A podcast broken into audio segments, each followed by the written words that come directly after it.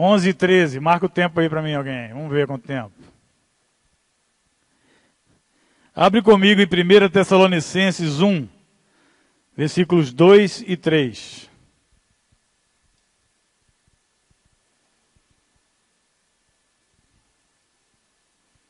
Se você gosta de dar um título para a palavra, você que anota, todo discípulo devia anotar. Né? Então, se você anota aí, ou no caderninho, ou no celular, pode botar a fé operante. É uma continuação do que nós temos falado sobre fé, não só aqui no encontro, mas também eu tenho postado algumas coisas sobre isso. Né? Eu tenho mandado para vocês aí o link do vídeo.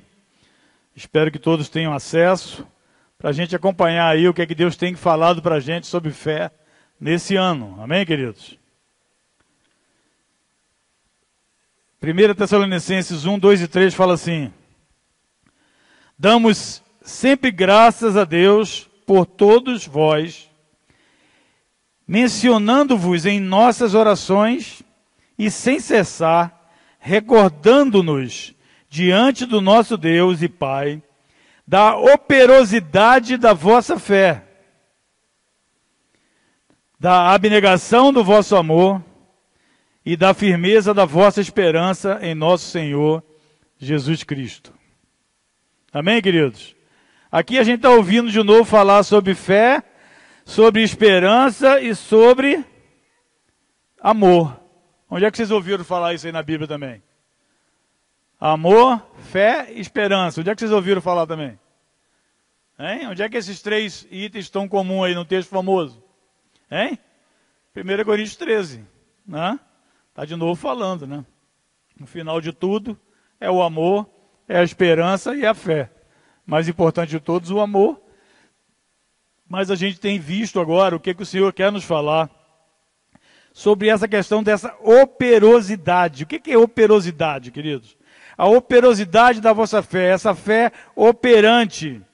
Tá? No dicionário eu peguei aqui para vocês, tá?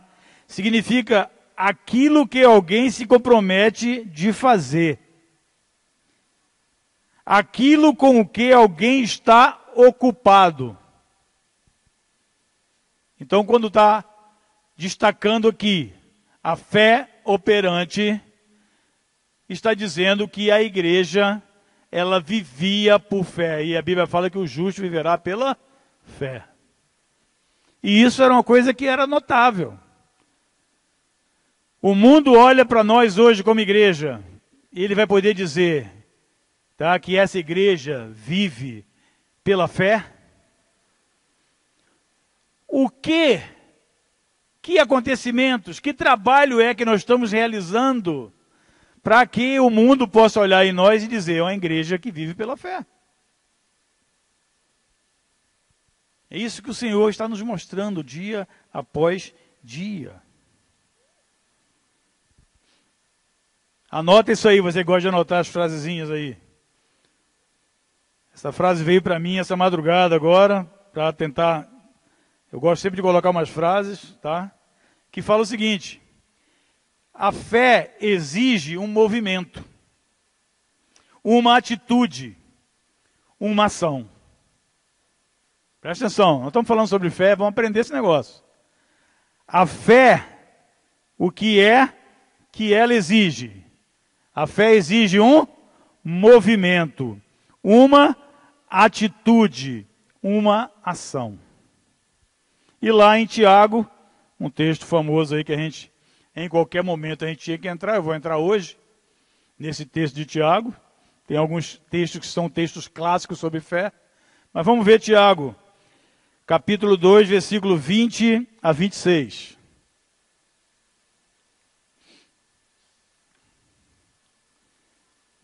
Estão lá comigo? Queres, pois, ficar certo, ó homem sensato, de que a fé sem obras é inoperante, olha aqui, inoperante. Fé operante, fé inoperante. A fé sem obras é, é inoperante. Tá certo? Inexistente aqui no caso. 21. Não foi por obras que Abraão, o nosso pai, foi justificado quando ofereceu sobre o altar o próprio filho Isaque? Vês como a fé operava juntamente com as suas obras, com efeito, foi pelas obras que a fé se consumou. Olha só. Foi pelas obras que a fé se consumou. E se cumpriu a escritura, o qual diz: Ora, Abraão creu em Deus e isso lhe foi imputado pela justi para a justiça. E foi chamado amigo de Deus. Olha o 24 que interessante. Que deixa um nó teológico aí em vários pastores. Versículo 24. Verificais que uma pessoa é justificada por obras e não por fé somente. Então nós somos justificados pela fé ou nós somos justificados pelas obras? Hein? Aqui está falando o quê? É os dois. Você não pode separar a fé de obra, gente. A fé, ela não vem sozinha. A fé, ela exige um movimento. Ela exige uma ação. Ela exige uma atitude. É a mesma coisa você falar do fogo sem falar do calor. Onde tem o fogo, tem o calor. Você não pode separar. Assim a fé e a obra. Então a fé operante é uma fé que ela é baseada numa ação, numa atitude, tá? Ela é, é, ela é baseada no movimento. E você agir segundo aquilo que você crê. A gente tem estudado, amados, que a fé é um músculo, né? A fé é como um músculo que precisa ser exercitada. Tá certo? Então, se nós queremos aumentar a nossa fé, tá? Nós temos que exercitar a nossa fé. A fé é um músculo. E no videozinho que eu postei, eu estava falando sobre alguns níveis, né, como o degrauzinho que o Senhor vai nos levantando em fé. E o nível zero aqui, eu falei lá no vídeo, tá? E estou repetindo para quem não viu o vídeo, tá? É o perdão. Essa é a base de tudo. Tá? Foi ali quando Jesus falou o seguinte: quando alguém fizer mal para você, né, Jesus falou assim: quando alguém fizer mal para você, perdoa. Ele vem perdoar, ele pedir perdão, perdoa. E se ele vier sete vezes fizer mal com você, e sete vezes ele vier pedindo perdão, perdoa. Então foi nesse contexto que os discípulos falaram: aumenta-nos a fé. é? Fala aí, aumenta-nos a fé. Foi nesse contexto, a gente só fala esse textozinho, aumenta-nos a fé, e não sabe como é, o que que levou o discípulo a falar isso. E estava falando de quê, gente? Do simples fato de perdoar. Jesus falando sobre perdão e eles aumentam-nos a fé. Tipo, é muito difícil esse negócio de perdoar. Quero dizer que o perdão é o nível zero aqui. Você não pode querer ir subindo de degrau se você não atingir esse primeiro aqui, queridos. Então nós já falamos sobre isso, essa questão do perdão. Aí vem um outro, um outro patamarzinho, que é a questão do dar, é a questão do contribuir. É a fé, tá, para você tirar parte do teu sustento, tá, e devolver ao Senhor como provisão, como oferta. E você crê, tá? Que dá e dá-se-vos-á boa medida, recalcada, sacudida, transbordante. Quantos querem crescer em fé? Amém. O degrauzinho inicial, perdão. Dentro da igreja você tem que praticar esse negócio. Depois, coração generoso. Um coração que crê. Tá? Que não é com os 100% que ganhou que você vai se dar bem. Mas é com o percentual que Deus deixou você ficar para você. Por quê? Porque as primícias você tirou e já contribuiu. Tá? Então você aplica a tua fé primeiro no perdão, aí sobe um degrauzinho, começa a aplicar a fé no que? na generosidade. Aí vem um terceiro degrauzinho que eu falei também, tá? que é a questão do andar na luz. Fé para confessar pecado, fé para andar na luz, fé para ter uma vida aberta. Hoje em dia, qual é a moda que a gente escuta na internet por aí? Seja esperto.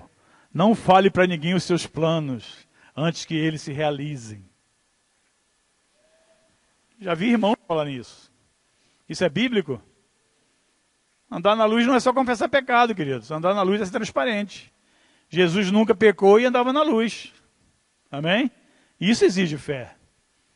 Você ter tua vida aberta. Então, isso que nós temos que olhar, esses degrauzinhos. E hoje, então, nós vamos falar do quarto degrauzinho. Tá? Vamos falar do quarto degrauzinho hoje, que é a fé para não pecar.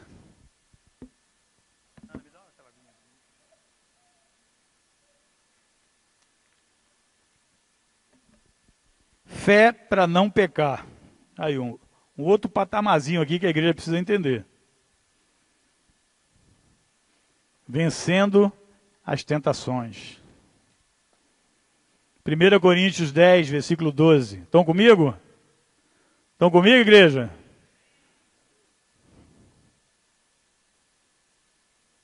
Cadê o pessoal de São Paulo que foi lá no Descend? Cadê? Quem é que foi no Descend aí? Cadê o Jonathan? Saiu? Dez horas de louvor e pregação, Mauro. 190 mil jovens. Dez horas seguidas de louvor e pregação. Aleluia. Glória a Deus pelos nossos 40 minutos, hein? 1 Coríntios 10, versículo 12. Aquele, pois, que pensa estar em pé, veja que não caia. Não vos sobreveio tentação que não fosse humana. Mas Deus é fiel e não permitirá que sejais tentados além das vossas forças. Pelo contrário, juntamente com a tentação, vos proverá livramento, de sorte que a possais suportar. Amém, queridos? Primeira coisa que eu quero dizer para vocês é o seguinte: todo mundo é tentado. Tá? Todo mundo tem essa luta aí. O passarinho fazer né, voar sobre a tua cabeça, ninguém, você não pode impedir.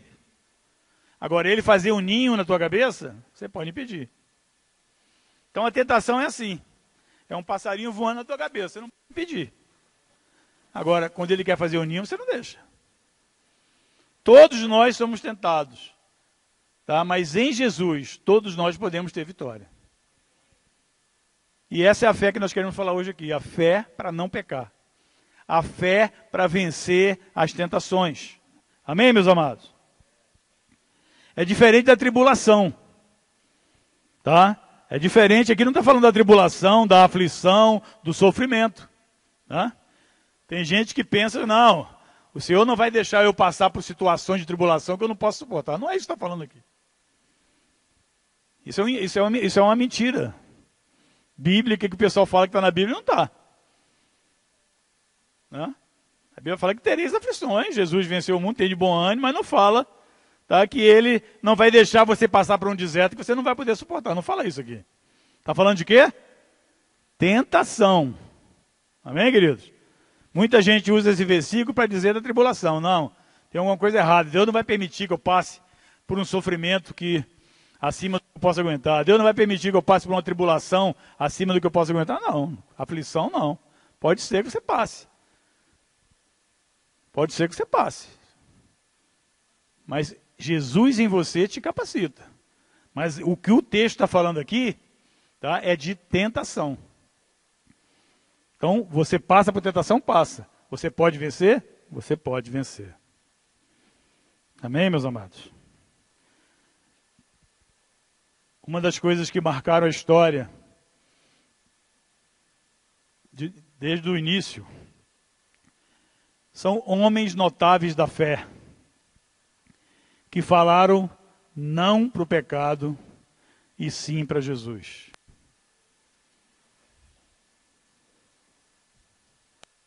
E a maneira que Deus conseguiu mudar a história através de homens e mulheres que simplesmente resolveram dizer não ao pecado e sim a Cristo. Como Joilson falou. Como Joilson falou. Pessoas que escolheram largar a escravidão aqui no pecado e se tornar escravo de quem? De Cristo. Amém, amados? Isso que Jesus falou hoje aqui. Se tornar, escolher ser escravo de Cristo. E isso, meus amados, é uma coisa notável. Notável. Pessoas, pelas suas convicções cristãs, tá, passaram por situações incríveis, porque disseram não para o pecado, não para os prazeres desse mundo, e escolheram Cristo. Amém? Lá em 1900, e vovó Mocinha, 82, por aí, o ano que eu casei, um filme ganhou um Oscar, né, que é um filme muito interessante, que é Carruagem de Fogo. Quantos já viram esse filme? Hein, Suzana? Lembra? O filme Carruagem de Fogo conta a história do Eric, né? do Eric, que em 1924 era o homem mais veloz, era o Usain Bolt da época, era o inglês. E quando chegou nas Olimpíadas, ele tinha que correr a final de 100 metros, era certo que ele ia ganhar. Mas ele não correu, Léo, sabe por quê? Que era no domingo. E a convicção dele, cristã, não permitia que ele fizesse nada no domingo. Era a fé dele. ah, igual aquele outro filme que tem recente, né? Até o último homem, quem viu? Ah, até o último homem, já é uma coisa mais recente para você que não, que não pegou esses filmes tão antigos. Né? Ele tinha uma convicção e foi para a guerra sem arma. A convicção cristã dele, ele não podia pegar em arma. Tá? Não, não que eu concorde, né? Porque a Bíblia fala que tem situações, a Bíblia abençoa quem está no exército, quem vai à guerra, a polícia, né? Então não vou entrar nesse assunto hoje. Tá? Mas esse irmão lá, ele tinha a convicção de que não podia pegar em arma, e ele foi para a guerra, tá? E não pegou em arma, por, e por sua convicção cristã, ele sofreu lá, né? O pão que o diabo amassou, como se fala, tá? Mas ele, tá? Mudou a história ali, ele foi totalmente influente, salvou lá, quantas pessoas? Nem lembro. Até o último homem lá ele conseguiu salvar. E aquele filme também é interessante. Mas esse Eric lá, de 1924, ele não correu o final de 100 metros, não ganhou a medalha. O príncipe de Gales pediu para ele para ele correr. E ele não correu. Aí, quando foi, ele viu que os 400 metros, que não era a especialidade dele, né, ele era outro dia, não era domingo, então ele foi correr. E ganhou o ouro nos 400 metros. Imagina o Usain Bolt correndo nos 400 metros. Ganhou o ouro. Isso ficou na história, gerou esse filme. Carruagem de Fogo foi a história desse Eric. Mas o que vocês não sabem tá, é que esse Eric, tá, ele, logo depois das Olimpíadas, ele foi para a China como missionário.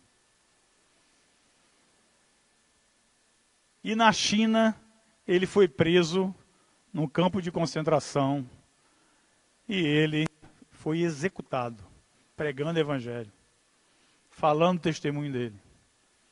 Aí quando você vê, parece que iam fazer um filme, não sei se já fizeram, eu não vi, pelo menos eu não vi, que era a história dele depois das Olimpíadas. Aí você olha um, um caso desse, como esse Eric, como esse, como esse outro do filme do Até o Último Homem, e você começa a olhar, gente, você começa a querer estudar na história e você vai lá procurar no Google e no, no, no YouTube, em vez de procurar né, coisa que não tem nada a ver, você procura a história dos heróis da fé, você fica assim impactado. Você vai ver, por exemplo, como é que começou todas as denominações que tem por aí. Como é que começou? Como é que começou, por exemplo, o Exército da Salvação? Né? Aí você fica, caramba, cara, como é que. Que cristianismo é esse que esse William Boff, né? Que ele viveu? Que coisa incrível, a mulher dele, Catarina, como é que é isso? que, que esses caras passaram para dizer não ao pecado, para dizer não aos prazeres e para dizer sim a Cristo? E o mundo hoje aguarda com expectativa a revelação dos filhos de Deus. Da igreja se levantar, tá? De novo, como esses homens que se levantaram contra todo o sistema, né? Homens que deram suas vidas, homens que não temeram nada, tá? por amor ao Senhor, aos princípios de Deus, a sua fé cristã. Homens que venceram o pecado, que disseram não ao pecado. Homens que venceram a tentação. E o Senhor quer levantar hoje aqui a tua fé para você parar de pecar. Para você parar de conviver né, com as coisinhas desse mundo.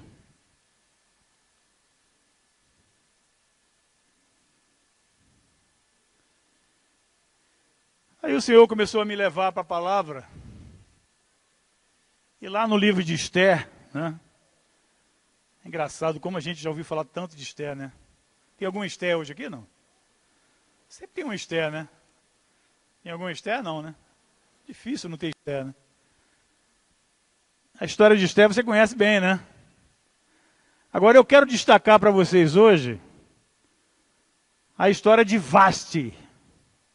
Quem era Vaste? Hein? A esposa, a rainha da Pérsia. Hein? Olha só, toda aquela região rica lá, da Etiópia até a Pérsia, está lá no livro de Esther 1 e 2. Gente, ninguém conta essa história. Eu pelo menos não lembro da minha escola dominical lá, Mauro não sei, Mauro lembra lá, não? Na escola dominical, naquelas épocas lá na nossa infância e falar dessa, dessa rainha. Passa até como que eu amar, né? Mas é muito interessante a história de Vaste. Por quê? Porque o rei estava lá, tá? Açoeiro. Ele estava lá com, André, toda a cúpula mundial da época. Três meses de festa, de bebedice, comemorando tá? as conquistas, a riqueza da Pérsia.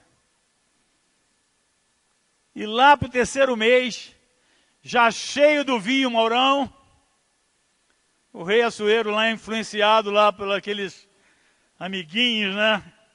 Ao redor, pega a esposa dele, a Vaste, e pede para ela dançar para os homens. Aí, Jesus. A Vaste tinha que ir lá dançar para os homens. Mostrar o seu corpo para né, os líderes mundiais. O que, é que a Vasti fez, Ana? É? Ela falou assim: de jeito nenhum. Ela falou assim: não. Fala não, Beninho. Não.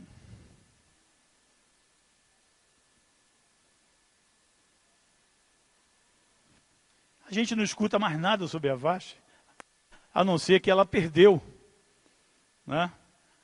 a função dela de rainha, perdeu as mordomias dela de rainha, porque não obedeceu ao rei. O pessoal ficou preocupado, e o que, é que as nossas mulheres agora vão falar? A tua mulher agora não te obedece? Né? Saiu, perdeu o trono. Não escutamos mais nada falar dessa vaste, mas o fato é, meus amados, que se ela não tivesse feito isso, Esther tá, não ia ter a chance dela de vir e de salvar o povo de Israel. Amém? Quantos já ouviram falar na festa do Purim? Não é cafezinho purim, não. Como é que você gosta do café, Sueli? Purim, purim. Quantos já ouviram falar no purim? Estuda um pouquinho. Quando você vai quiser ir para o Google lá, em vez de ficar procurando as coisas que você não conhece e tal, que vai confundir tua cabeça, procura lá as festas judaicas. Né? Procura lá. Agora em março vai ter purim. Né? que nada mais é do que a comemoração anual que o povo de Israel faz dessa libertação que eles tiveram na época de Esther. E quem mudou a história? Quem Deus usou nesse todo o processo? Abaste, que disse não ao pecado, que disse não à sensualidade, que disse não à lascívia, Sabe o que é aquela lascívia? Amados. Tendência a desejos sexuais. Ela ia fazer do corpo dela, né?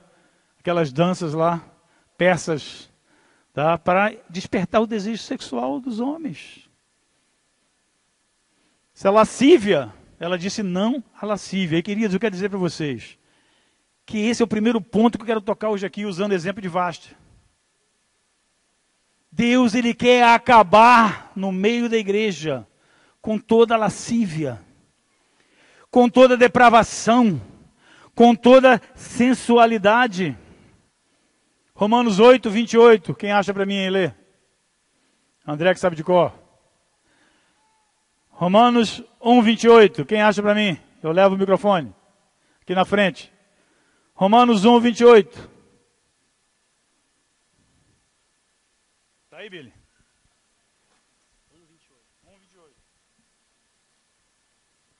E por haverem desprezado o conhecimento de Deus, o próprio Deus os entregou a uma disposição mental reprovável para praticarem coisas inconvenientes. O mundo está assim, né? O mundo está assim. Aí lá em 2 Timóteo 3,8 fala o quê? E do modo porque Janes e Jambres resistiram a Moisés, também esses resistiram à verdade. São homens de todo corrompido na mente, répobros quanto à fé. Répobros quanto à fé. Eles, todavia, não irão avante, porque a sua insensatez será a todos evidente, como também aconteceu com a daqueles. Queridos, répobros da fé. Répobros aqui é o cúmulo, é o absurdo de toda lascívia, de toda sensualidade, de toda depravação. E infelizmente nós vemos acontecendo dentro da igreja. Pessoas que ainda têm deixado o passarinho fazer ninho nessa área de lascívia, que têm tornado répobros na fé.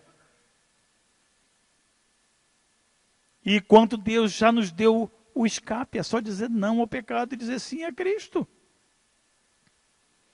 pornografia, guerra contra a alma. 1 Pedro 2,11: Amados, exorto-vos como peregrinos e forasteiros que sois, peregrinos e forasteiros que sois, a vos abstedes das paixões carnais que fazem guerra contra a alma.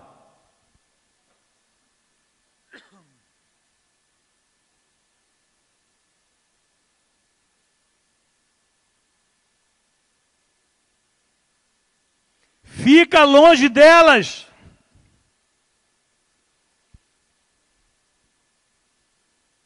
Fica longe delas, é o que a Bíblia fala.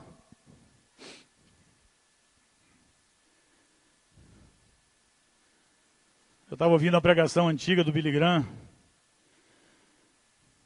E naquela época, 1900, e vovó mocinha lá, sei lá quando. Ele, quando ele falava desse tema, ele chegava a acusar um pouquinho a televisão já e falava de alguns filmes pornográficos no cinema. Né? Ai, se ele soubesse hoje. A facilidade que isso está. O que é que você tem feito quando ninguém vê? O que é que você tem visto com os seus olhos quando ninguém está te vendo?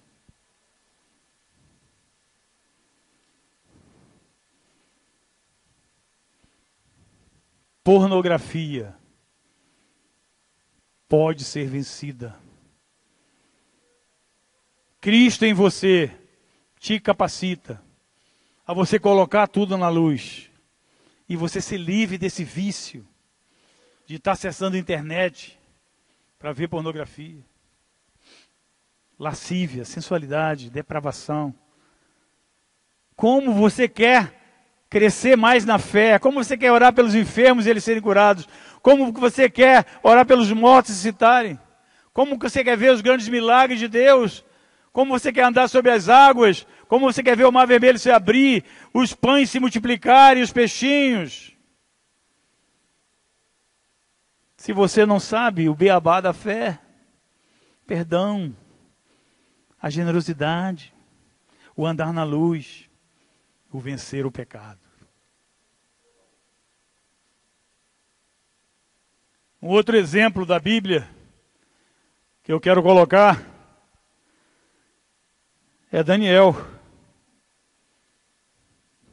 Historinha do Daniel, Beninho.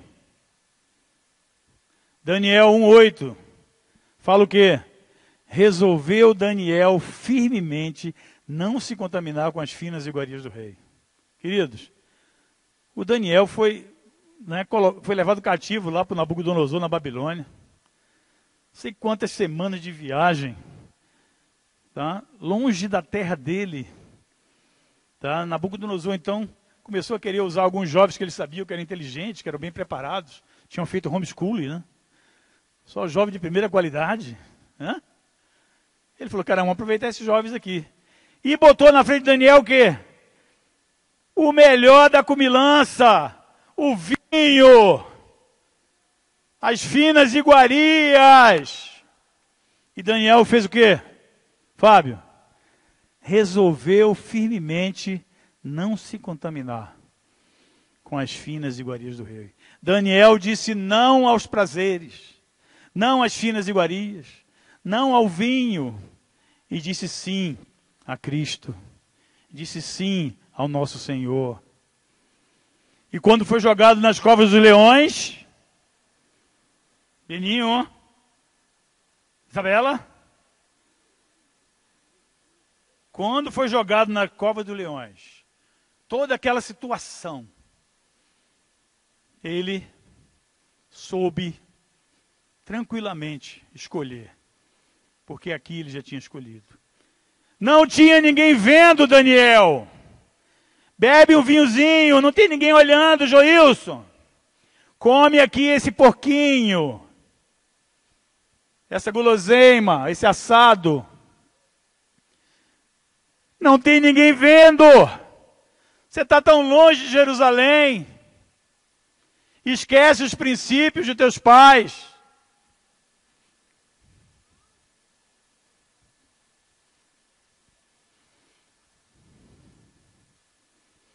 Lucas 21, 34.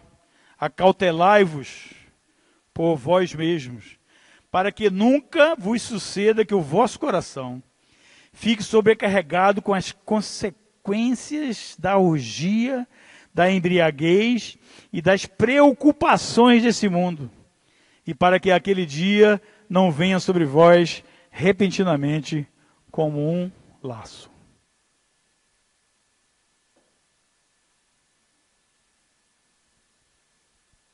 Outro exemplo clássico, né, que não pode deixar de falar, em terceiro lugar, é José. Né? Todos conhecem a história de José, está ali em Gênesis 39, quem nunca leu. Ai, José. Garotão formoso, foi crescendo ali. Potifar coloca ele na casa dele, confia a ele todos os seus bens. Aí vem a esposa de Potifar, né, e vê José e começa a se sentir atraída por ele.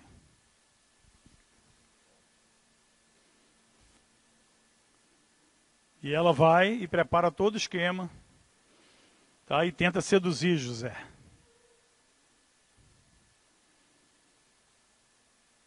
José, não tem ninguém vendo. O esquema está montado. Aproveita! E José, no coração dele, ele falou o quê? Potifar me deu tudo para eu administrar, menos a mulher dele. Mi casa é tu casa, mi carro é tu carro, mas minha esposa é minha esposa. Hein? Não farei isso. A mulher fez o quê? O que, que a mulher de Potifar fez? Agarrou José. José correu saiu fora. Gente, tem, tem lugar na Bíblia que fala tá, que a gente tem que resistir. Tá? Resistir ao diabo ele fugirá de vós. Mas tem coisa que fala que tem que fugir. Né? Então o que você tem que fazer com as paixões da mocidade? Resistir? Fugir. José fez o quê? Se mandou correndo, ela ficou com a túnica dele e gritou para os guardas. Dizendo que ele que estava querendo violentar ela e, e José de novo para a cadeia. Mas por essa atitude dele, de ter falado não para o pecado, tá? e ter falado sim para Cristo, mudou a história. Depois, não apenas de Potifar, como ele era antes, mas agora de todo o Egito, tá? ele foi o governador. E vocês conhecem bem a história. Amém, queridos?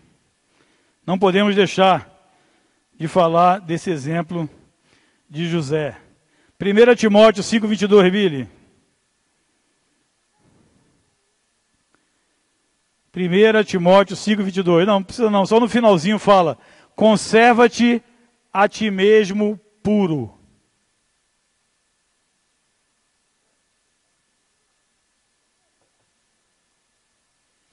Conserva-te a ti mesmo puro. É possível isso, amados? Eu estou tão magrinho que minha calça fica caindo aqui. Eu tenho que puxar ele. Emagrecendo, já viu. Né?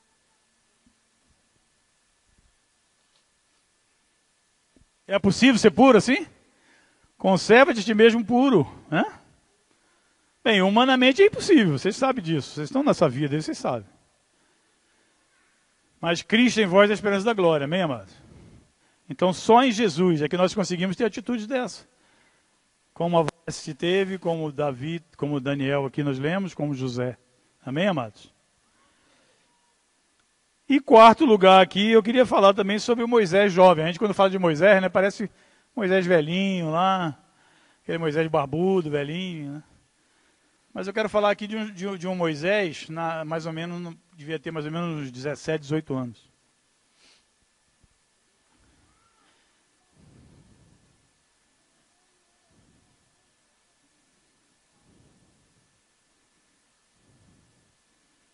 Isso está lá em Hebreus 11, 24.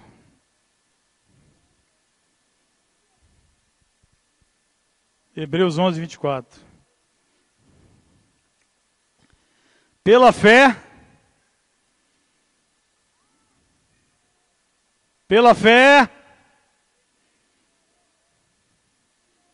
pela fé, Moisés, quando já homem feito, recusou ser chamado filho da filha de Faraó, preferindo-se ser maltratado junto com o povo de Deus, a usufruir prazeres transitórios do pecado. Porquanto considerou o opróbrio de Cristo por maiores riquezas do que os tesouros do Egito, porque contemplava o galardão. Pela fé, ele abandonou o Egito, não ficando amedrontado com a cólera do rei. Antes, permaneceu firme como quem vê aquele que é invisível.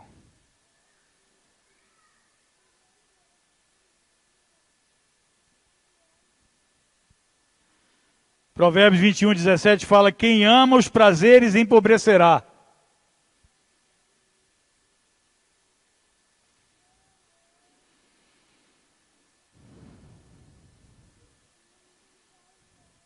Segundo Timóteo 3, versículo 1 até o versículo 5.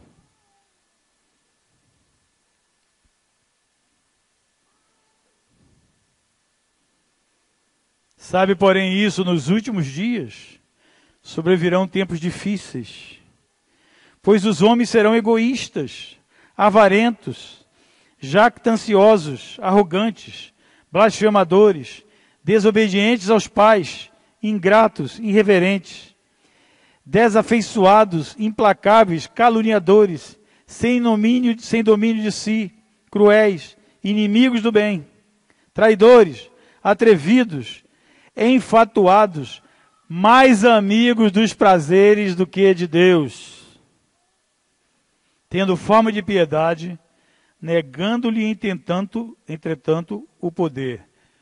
Foge também destes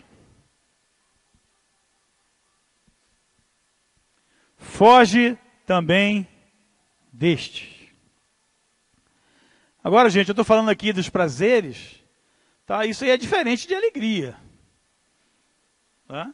Diferente de alegria. Então, a gente tem que entender esse prazer aí, que é o prazer do pecado, né? que é uma coisa instantânea ali daquela hora, e a alegria que o Senhor nos promete, a alegria eterna e abundante, amém? Temos que saber distinguir isso. Tá certo? Eu não estou falando aqui dos esportes, né, de coisas que o Senhor coloca na nossa vida para a gente né, exercitar e para a gente né, ter esses nossos momentos. Não estou falando aqui da questão do sexo, que Deus criou o sexo para procriar a raça humana e para o nosso prazer, mas isso tudo dentro de um leito sem mácula do matrimônio, tá certo? Mas todo mundo sabe o que, eu estou falando sobre depravação, sobre os réprobos da fé. Amém, queridos? Salmo 16, 11 fala assim: Far-me-ás ver a vereda da vida, na tua presença há abundância de alegrias. Ó. Na tua presença há o quê? Abundância de alegrias. A tua mão direita há delícias perpetuamente. Isso é nosso Senhor. Mesmo no sofrimento, mesmo na aflição, tem de bom ânimo. A minha alegria é super abundante, amém? 1 Timóteo 6, 17 fala: Mando aos ricos desse mundo que não sejam ativos, nem ponham a esperança na incerteza das riquezas, mas em Deus, que abundantemente, abundantemente, abundantemente nos dá todas as coisas para dela gozarmos. Amém? Esse é o nosso Senhor. Então faça bem aqui a diferença dos prazeres e dessa alegria que nos está proposta. Amém, amados? Aleluia. E para terminar, queridos, né, a gente não poderia deixar de falar do nosso maior exemplo, né, quinto aqui e último, que é o nosso Jesus, né? E lá em Mateus 4, mostra que Jesus, ele passou por uma tentação e não foi nada fácil, né? A Bíblia nos fala que Jesus em tudo foi tentado. Olha aí. Jesus foi tentado a mentir? Hein? Foi ou não? Foi. Ele foi tentado a roubar? Foi. Foi tentado a adulterar? Foi. A Bíblia fala que em tudo ele foi tentado. Mas ele pecou? Hein? Ele pecou? Depois você lê lá Mateus 4, a historinha de novo. Satanás ali, como ele ficou firme, como confrontou com a palavra e como venceu. Então, quer vencer o pecado? Quer chegar nesse patamar de fé que vai vencer as tentações? Ah, os não param de pensar. Ninguém pode impedir você de pensar. É o passarinho voando.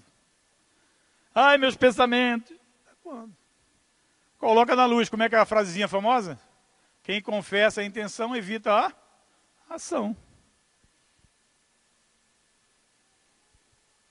Então, se você quer pegar todos esses exemplos, culminando aqui com o exemplo de Jesus, e vencer, olha de cara para o diabo, resiste ele, pela palavra, pelo Espírito Santo, pela vontade de Deus, e diga não ao pecado e diga sim a Cristo. Amém, queridos? Diga não ao pecado e diga sim a Cristo. E maior que está dentro de você do que está no mundo.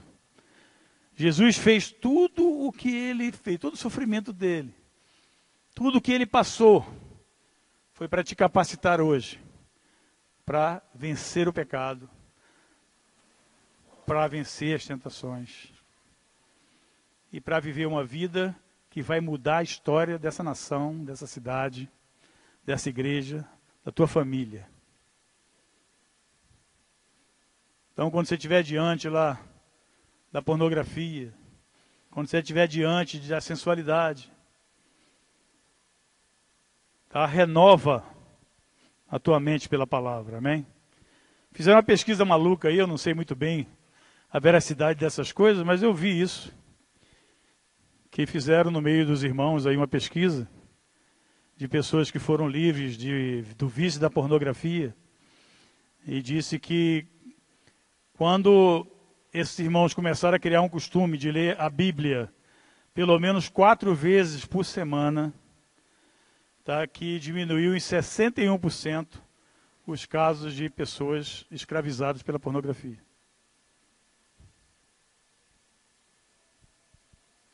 Então tem cura, cara. Amém, amados? Tem cura, tem poder.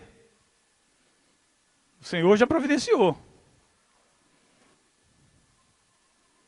Renova a tua mente com a palavra de Deus. Fé vem por ouvir e ouvir a palavra. Uma fé operante, uma fé que crê, mas que está em movimento, que está agindo, que está tomando atitude. Eu não preciso de mais ninguém. Esse grupo aqui, se cada um se levantar nesse nível de santidade, nós vamos mudar esse mundo. Alguns creram, outros não? Esse grupo que está aqui. Se todo mundo chegar hoje e falar assim, Jesus, eu decido dizer sim a Cristo e não ao pecado. E começar a agir, e quando, e quando, e quando começar a dar umas vaciladas, confesso, Eli, socorro, de novo vacilei, vem cá, vamos orar. Leu a Bíblia essa semana, quantas vezes? Não leu? Vamos ler, vamos lá junto, vamos estar tá lá. Então, a lavagem pela palavra, fé vem por ouvir, ouvir a palavra de Deus diariamente. Amém, queridos? E você vai ver o que? Você vai ver a vitória. Essa é a fé operante que foi destacada lá em Tessalônica, e essa é a fé operante que o Senhor quer destacar aqui nessa igreja. Amém? Uma fé que as pessoas vão ver, caramba. Uma igreja que vive por fé. Amém? Vamos ficar de pé.